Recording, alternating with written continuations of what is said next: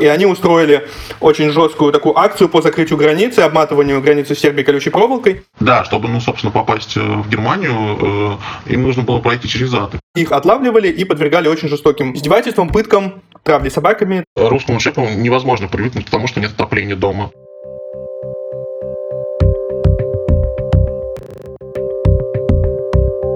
В 2015 году в Европу бежало больше миллиона человек. На Ближнем Востоке и в Африке бежать было уже некуда. Границы закрылись, всюду была война. Так попал в Германию и сирийский дагестанец Анмар из прошлого эпизода. We were eight persons in one room. It's really shitty place. Когда он бежал от ИГИЛ в Турцию, он чуть не разбился на мотоцикле. Когда бежал из Турции в Грецию, его лодка начала тонуть.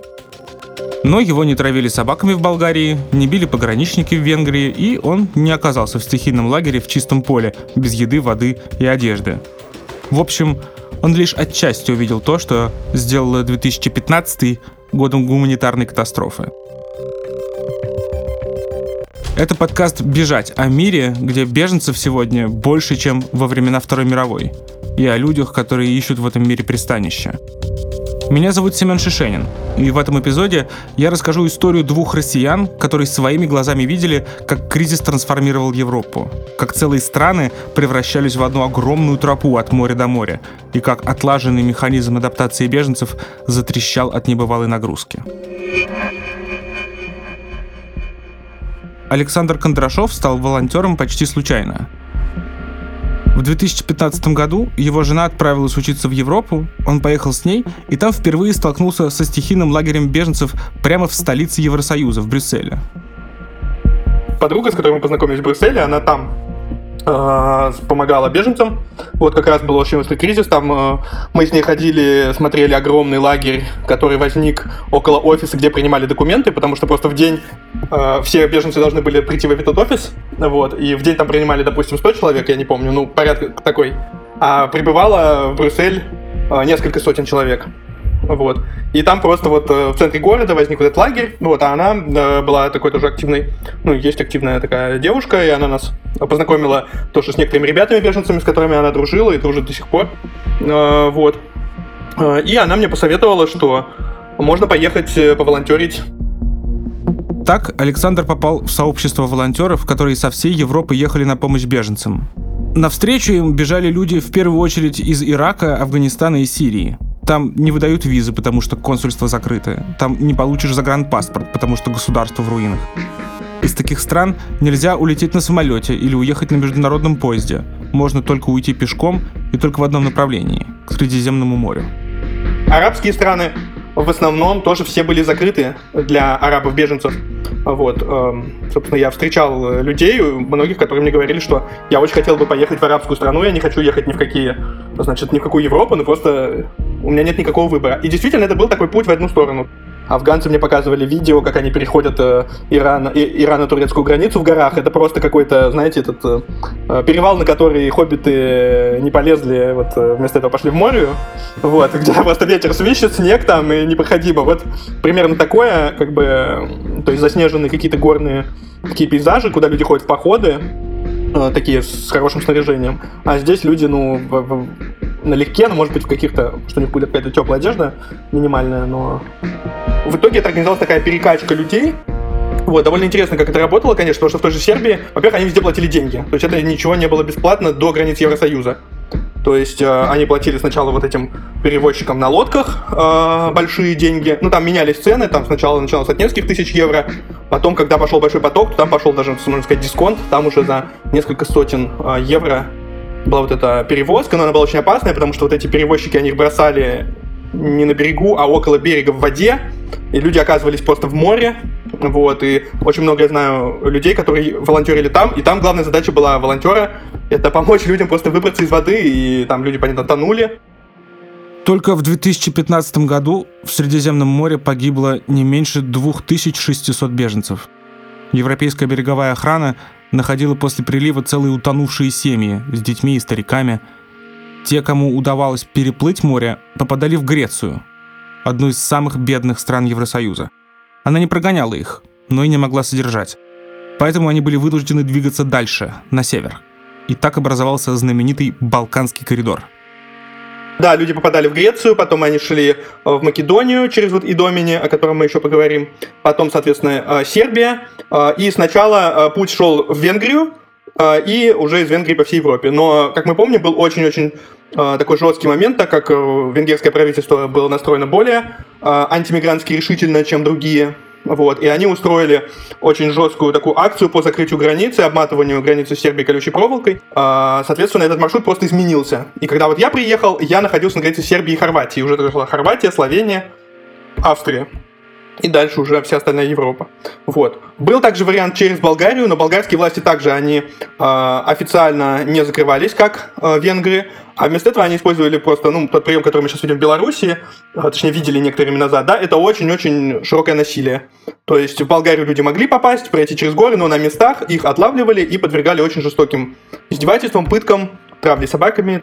Короче, автобус, приехавший с болгарской границы, он сразу виден там только мужчины, и они все очень грустные, очень Э, у многих э, просто остатки еще побоев э, на, на лице, на теле. Вот, и они все рассказывают жуткие истории про эти пытки. Александр успел поработать в двух точках этого огромного пути. Первым был лагерь в городе Шид на границе Сербии и Хорватии. Там Александр попал в группу волонтеров из Чехии и Словакии, которые помогали людям переправиться с Балкан в Центральную и Западную Европу. Мы жили не в лагере, мы жили как э, просто вот в этом доме с волонтерами. В лагерь мы ездили на машинах тоже посменно, то есть три смены по 8 часов в день. Вот, э, ну, 8 часов именно в самом лагере, то есть чтобы там 24 часа на 7. Сам лагерь это какой-то забро... Э, ну, как бы заброшенный мотель. Ну, понятно, что он как бы а, включен был в работу, но он какое-то время простаивал на скоростной автотрассе. Вот. И в этом мотеле э, находились люди, которые э, ехали э, через Сербию, потому что проезд вот беженцев через Сербию был устроен так, что они пересекали границы, сербские, соответственно, с Македонией и с Болгарией. Дальше они должны были заплатить за проезд. Ну, там несколько десятков евро. Э, их везли э, через всю Сербию вот в этот лагерь в Шиде. Дальше они там ждали, находились, и это время было не определено. В какой-то момент из Хорватии Евросоюз направлял поезд э, в Шид Тогда их из этого лагеря вели на вокзал и сажали в поезд. Дальше они приезжали в Хорватию, и там уже весь процесс был организован Евросоюзом. И дальше их распределяли, и они сами как-то разъезжались по странам Евросоюза и подавали а, на убежище в этих странах. Шид был предпоследним пунктом очень длинного пути, на котором беженцы уже столкнулись с войной, контрабандистами, пересыльными лагерями и колючей проволокой на границах. Тех, кому пришлось действительно тяжело, было видно издалека. Люди действительно находились в плохом состоянии. Во-первых, многие были психологическими травмами. А, просто было видно контуженных каких-то людей, которые трясутся, кричат, э, плачут. Были люди, которые просто сорвались, например, там, я помню хорошо семью езидов, у меня есть тоже фотография. Они буквально сбежали из деревни перед входом ИГИЛа. Ну, что делали ИГИЛ с езидами, ну, я думаю, многие, кому интересно, могут прочитать, но это жуткие совершенно вещи.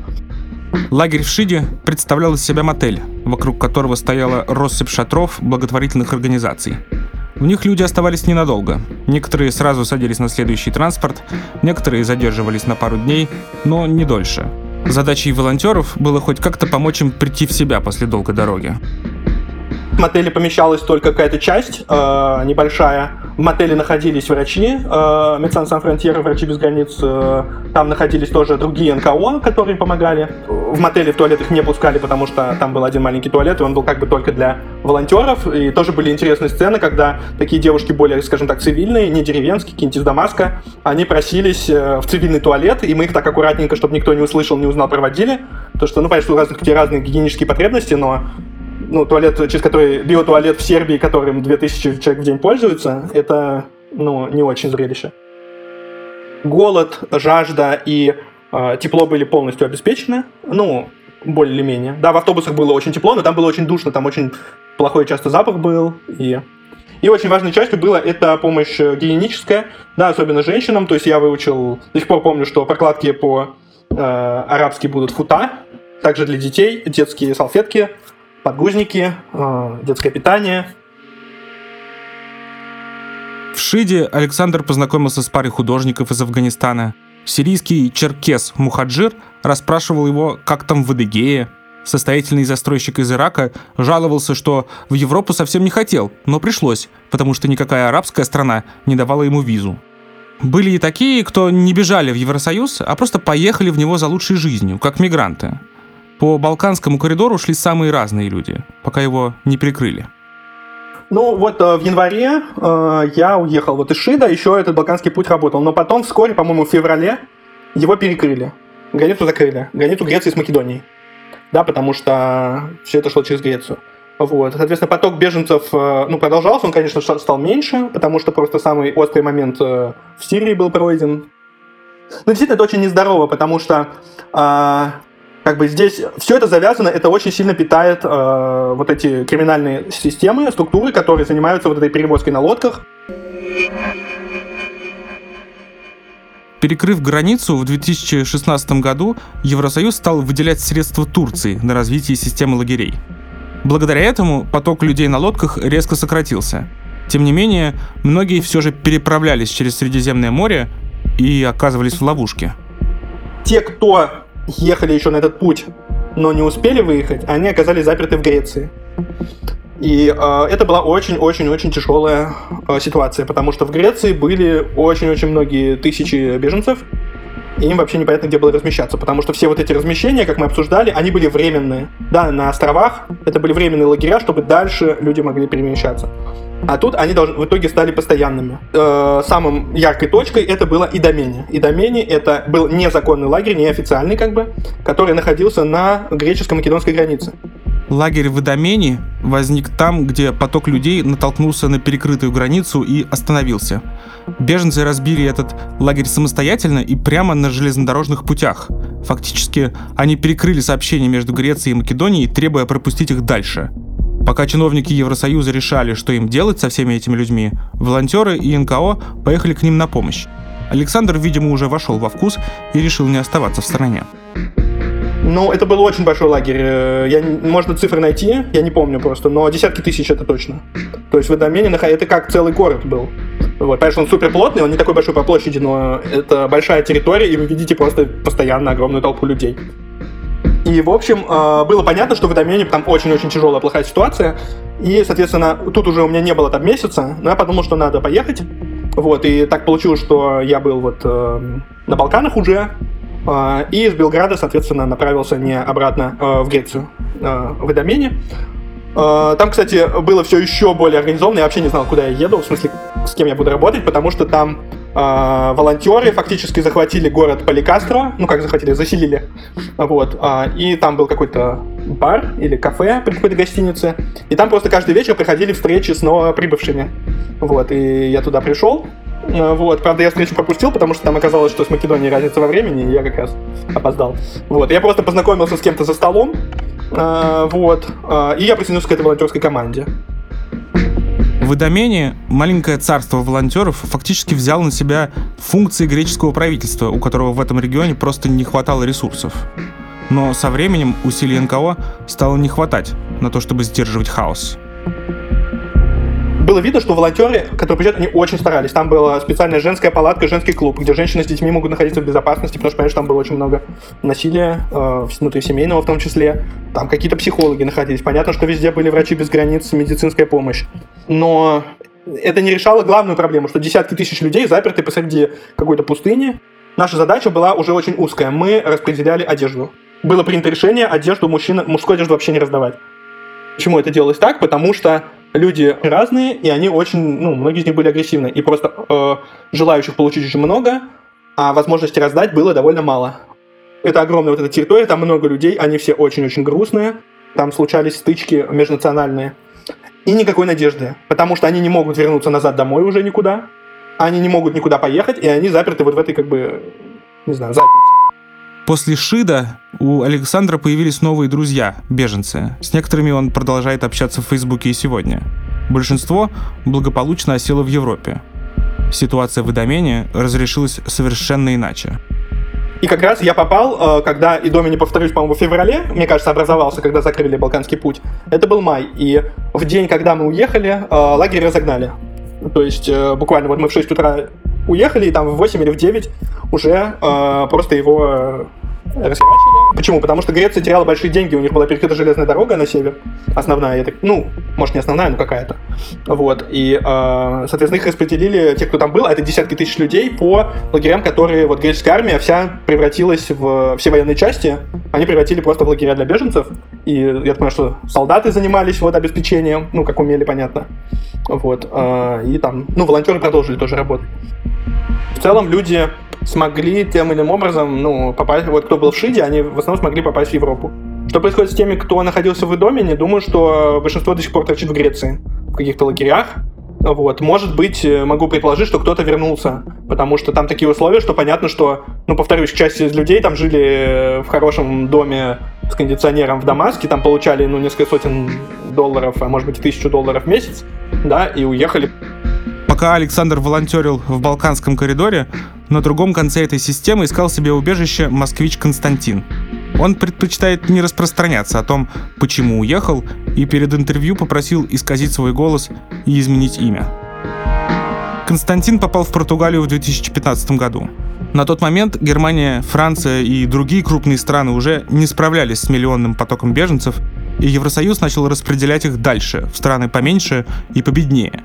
Так, Португалия из тихого угла, куда раньше бежали почти одни африканцы и латиноамериканцы, стала принимать всех. Самолет Константина сел в Лиссабоне буквально за месяц до этого. Ну, я прилетел в аэропорт Лиссабона, э, и где-то буквально там 10 дней я был просто в статусе туриста, и, э, э, ну, как бы долго вообще не решался пойти э, и заявить о том, что мне нужно убежище. И э, там есть, значит, э, специальная организация, называется СЭФ, это служба иностранцев и границ, э, которая, собственно, занимается этими вопросами. У них есть э, отдельное здание, которая там находится в центре Лиссабона. Э, туда можно прийти и сказать, вот я беженец, мне нужна помощь. Вот. Э, ну вот, в общем-то, я так и пришел. Э, там работает русскоязычная женщина, которая, собственно, всех русскоязычных людей встречает. Она вообще встречает всех, как бы, ну, помогает как бы русским, ну, русским, украинцам, белорусам. Ну, как бы я сказал, что мне негде жить, они дали бумажку, что я могу находиться легально на территории Португалии 90 дней. Это такая первоначальная бумага, которая дается всем. И ждите вызова на интервью вот, на полноценное интервью. Потом, значит, э, они дали направление в этот лагерь. Он тоже находится в Лиссабоне, ну, там, на севере Лиссабона. Ну, достаточно недалеко от центра, на самом деле. Там очень приличный дом. То есть это такой загородный дом с большими окнами от пола до потолка. И э, они просят подождать, пока они там, ну, эта бюрократическая процедура происходит, оформление документов. Э, все, все очень, ну, очень вежливо, все очень вообще добродушно. Константину выдали все необходимое и предложили поесть. Для семейных в лагере был отдельный дом. Одинокие женщины и мужчины жили раздельно, но по несколько человек в комнате. Сотрудники лагеря говорили на разных языках, и в том числе и по-русски. Беженцы были в основном из португалоязычной Африки. Константин жил как раз с ними. Еще несколько человек было с Ближнего Востока, несколько с Украины. Всего лагерь был рассчитан примерно на 80 человек. Там можно было просыпаться во сколько ты захочешь. То есть, э, например, в той комнате, где я жил, там все друг друга уважали. Они там выключали свет, если кто-то ложился спать. Ну вот. Э, ну, то есть, вот, вот это первый там месяц, наверное, контингент был нормальный. Было куча развлечений, там, начиная от того, что они проводили курсы языка. То есть там по определенным дням, по-моему, вторник, э, четверг и, пять, и пятница, а вторник, четверг и пятница были занятия как бы, португальским языком, там был класс специальный.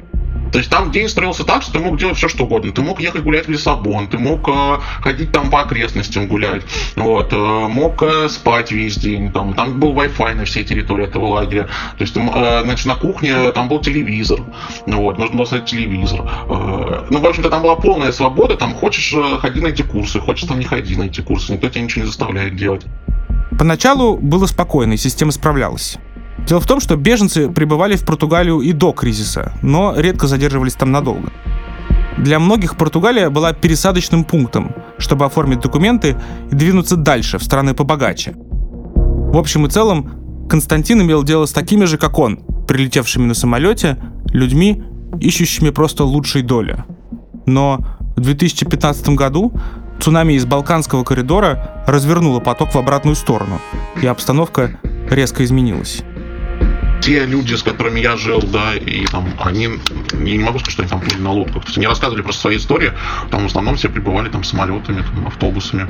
Ну, вот, э, то есть там не было вот, действительно вот этих беженцев, там, которых мы все видели по телевизору, э, плывущие там, или идущие через э, Будапешт, там, живущие на вокзале Будапешта. Бы, да, в Тусте это же была очень острая такая история, как раз в том, в 15 году. Там были просто разные периоды, и это все так быстро поменялось. То есть сначала все было очень прекрасно, все было как бы мирно, а, а потом, когда, собственно, э, Европа продавила и стала присылать туда и сирийцев, и марокканцев, и э, остальных персонажей, вот тогда э, там началось не очень хорошее время, потому что они начали буквально захлебываться, ну вот администрация этого лагеря от количества людей, и они уже не могли уделять достаточное количество внимания всем, потому что раньше это, ну там, когда я только попал, да, это было, можно сказать, как, как семья, да, то есть там все знали друг друга по имени, жизнью. Вот, то есть они знали, я говорю, вплоть до того, что потому что любят из еды, когда раздавали эту еду. А, но потом, когда пошел большой наплыв, и Португалию просто заставили уже принимать остальных беженцев, они поставили это все на поток. А, они поставили это на поток, и уже не было такого внимания к людям. Эти люди тоже были не в восторге от того, что их отправляют в Португалию, потому что а, в основном перенаправляли там с Германии и Франции. Ну вот. И люди, которые э, приехали в Германию, никак уж не хотели оказаться в Португалии. Но тут как бы честно стоит сказать, да, что понятное дело, что люди, там основной поток беженцев едет в Германию, потому что там большие пособия, и вообще там, в принципе, можно э, ничем особо не заниматься и получать при этом деньги. Вот. Э, это откровенно, да, это для кого не секрет. Даже самая Франция, да, там скандинавские страны. Естественно, в Португалию никто не хочет ехать, зная, что там маленькие пособия. Вот. Э, и, они приезжали уже агрессивно настроенные, что их вот так вот э, отправили, чтобы, ну, собственно, попасть в Германию, им нужно было пройти через ад. И поэтому они, видимо, и хотели только в Германию попасть, и больше никуда, после таких страданий. В комнатах стали ставить двухъярусные кровати. Семьи с детьми больше не селили в отдельный дом. В лагере возникли очереди и разгорелись конфликты. Пару раз между пакистанцами и африканцами случалась даже поножовщина и вызывали полицию. Еще был показательный момент, когда ну, значит, был теракт в Париже. Вот, это в театре Батакан, по-моему, был теракт.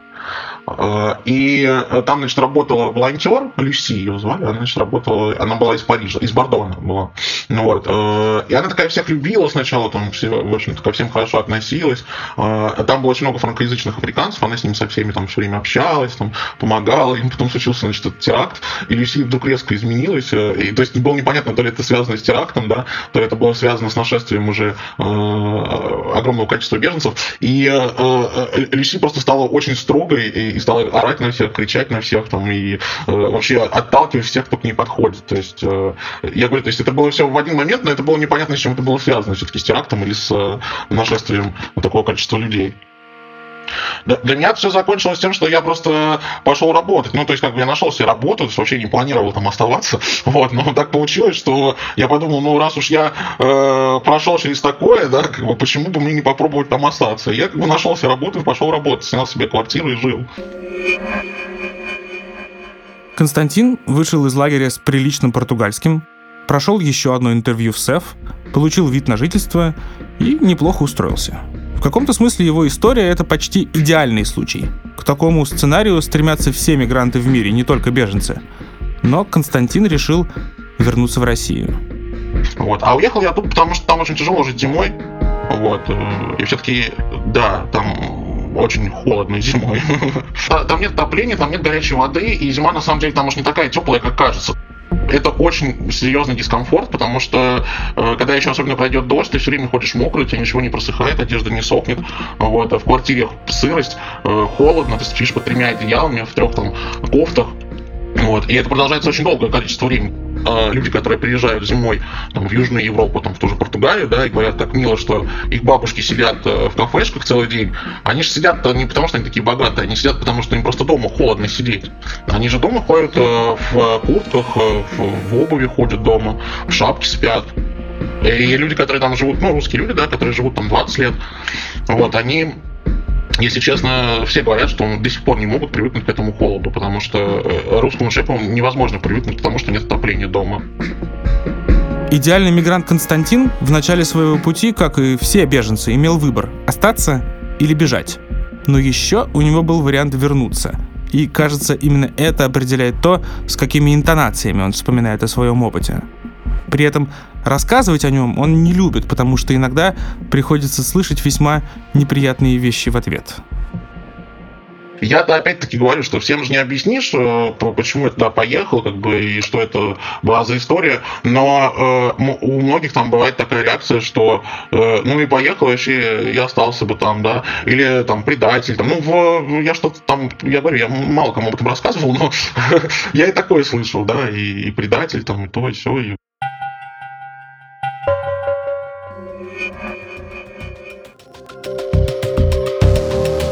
Сейчас Константин живет и работает в Москве и предпочитает не рассказывать о своей попытке эмигрировать через лагерь. И это типично.